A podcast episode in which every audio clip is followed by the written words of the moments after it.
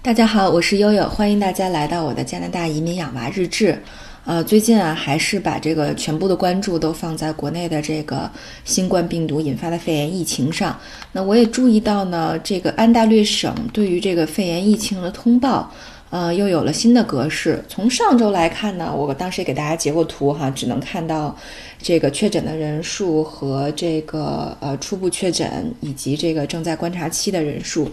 呃，但是到这周呢，呃，依然还是每天上午十点半会披露最新的情况，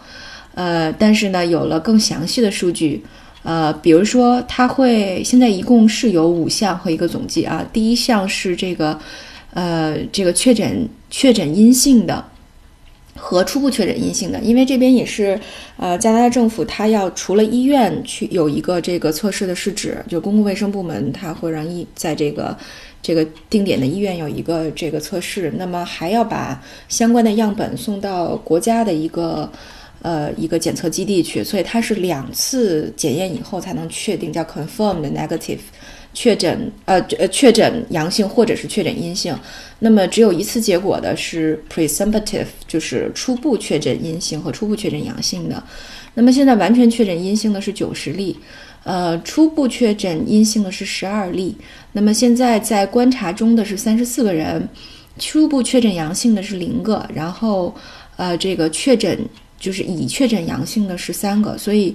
呃，所有的这个已经检测过的是一百三十九个人，后来我们也在群里讨论说，这个一百三十九个人是哪来的哈？呃，因为呢，这三例呢，嗯，之前也介绍了，有两例是呃到过武汉的，呃一对老夫妇，五十多岁，呃是最早这个确诊的第一例和第二例，第三例呢是近期大概在上周的时候，呃回这个就是安大略省的伦敦市，安大略省也有一个城市叫伦敦。对，然后伦敦市有一个非常有名的大学叫西大，西安大略大学，对，是西大的留学生，中国的留学生，他也是从武汉回来以后，呃，没有回到学校，在家自行隔离过程当中有这个症状，然后这个呃通知的公共卫生部门直接接去的医院，所以呃目前这是三例，那么我们猜测这一百三十九主要还是呃相关的一些接触者，比如说因为现现在这个第一个确诊的老先生已经出院了。然后呢，因为之前也给大家介绍，我们有邻居在同一架航班上，呃，所以他们跟公共卫生部门的联系比较密切。他们得到的这个最新的信息就是，呃，就是这个夫妇两个实际上当时是坐在公务舱的，所以实际上所有的公务舱的乘客和机组人员是做了相应的检测和这个隔离措施的。所以像他们这种坐在经济舱的就没有被通知到啊。所以我们猜测这一百三十九还是跟这个。呃，这个三个确诊的病患有这个密切接触和这个长期接触史的，呃，这是加拿大现在的情况。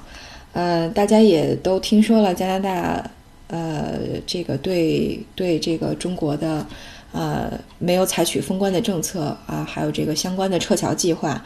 对，然后也很多听友都在关心说，哎，那有没有呃引起这个排华？因为我也注意到，像美国，呃，昨天报道了一个新闻，是说有一个华人的女性，她戴着口罩到地铁站，然后就被别人攻击了，还推到了这个，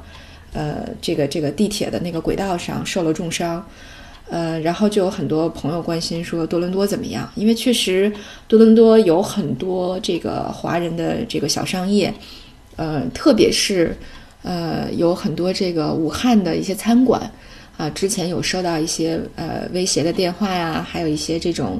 呃嘲讽的电话，问他们有没有蝙蝠汤卖啊什么之类的。所以这些呢都很快被新闻媒体报道了。那么当地的政府教育局之前有介绍，就是为了呃防止这种。这个种族歧视和隔离，还特意说了，这个因为呃安大略即使是已经有发现的病例，已经有确诊的病例，但仍然处在一个低风险的这么一个判断中，所以呢要求学生到学校不能够戴口罩，呃呃那那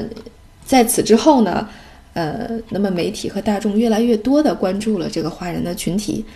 嗯除了这个政府哈没有对中国实行这种封关以外。嗯，昨天呢还有一个啊，前天还有一个这个很有意思的活动，在这个华人社区举行，就是嗯，多伦多有一个市民，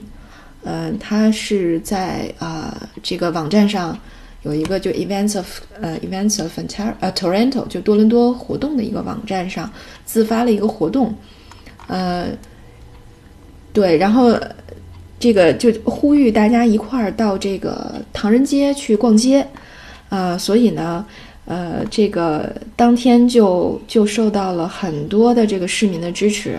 唐人街一下子就变得特别特别的热闹啊，那个几乎是已经非常空旷的华人超市都开始爆满排队了。这个活动叫 Chinatown Walk in Support of Our Neighbors and Business Owners，就是这个活动的全称叫这个唐人街的走街活动啊，以支持我们的邻居和这个呃这个小商业小企业主，呃。所以这个活动的组织者呢，是希望能够让市民去亲临现场啊，消除对这个华人群体的偏见，啊，告诉大家来华人超市买东西是不用害怕的。这个，所以很多的这个呃中国商铺前面排起了长龙，嗯，也有很多这个受采访的这个菜铺的老板啊，都十分激动，嗯，十分震惊。嗯，包括这个前多伦多市长是一个挺可爱的老太太，呃，叫 Barbara，她也参与了这次活动。呃，她说，因为之前在非典的时候确实有发生过，呃，像这个歧视啊，还有一些隔离的情况。但是，呃，希望这次大家能够携手支持华人，为中国、为武汉祝福祈祷。呃，所以还是以呃有很多很暖心的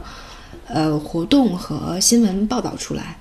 那呃，悠悠，因为昨天我们也呃进行了十四天的隔离啊，基本上，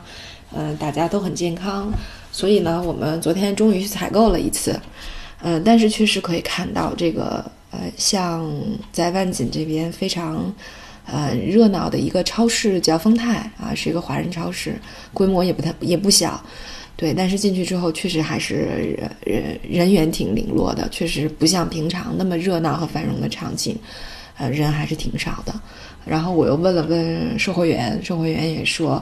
啊，说最近人真的是少多了。呃，那个，呃，悠悠也有特别那个切身的体会哈。我去那个，嗯，就是卖肉的柜台门口买肉，然后，呃，那个卖肉的大爷都从后面跑出来跟我聊天了，说实在人太少了，没啥事儿。然后依次说，哦，你你买的这些东西哪个好吃，哪个不好吃啊？下次不要买了。所以大家可以啊想想，这还是华人比较集中的居住比较集中的万锦市，那一些这个其他的这个呃华人的一些商业肯定是呃遭到的打击是不少。尤其我想，我们附近有一家卖这个武汉热干面的面馆，估计生意可能也不太好啊。哪天要去光顾一下。呃，对，所以其实，在嗯，整个的这种公共卫生事件当中呢，嗯，有有很多这种伦理学的挑战。因为悠悠最近在研究这个医疗伦理这块儿，呃，我觉得有的说的挺好的，就是无论是这个呃医疗工作者，还是普通的市民，还是这个这个呃这个政府的管理者，实际上都要面临很在这个公共卫生事件爆发的时候，都要面临很多挑战。呃，其中有一个就是最重呃最首当其冲的第一个挑战啊！你在任何的去讲这个公共卫生伦理学的这个啊网页上还有资料上，都会讲到说，其实第一个挑战就是保护个体自由和维护公共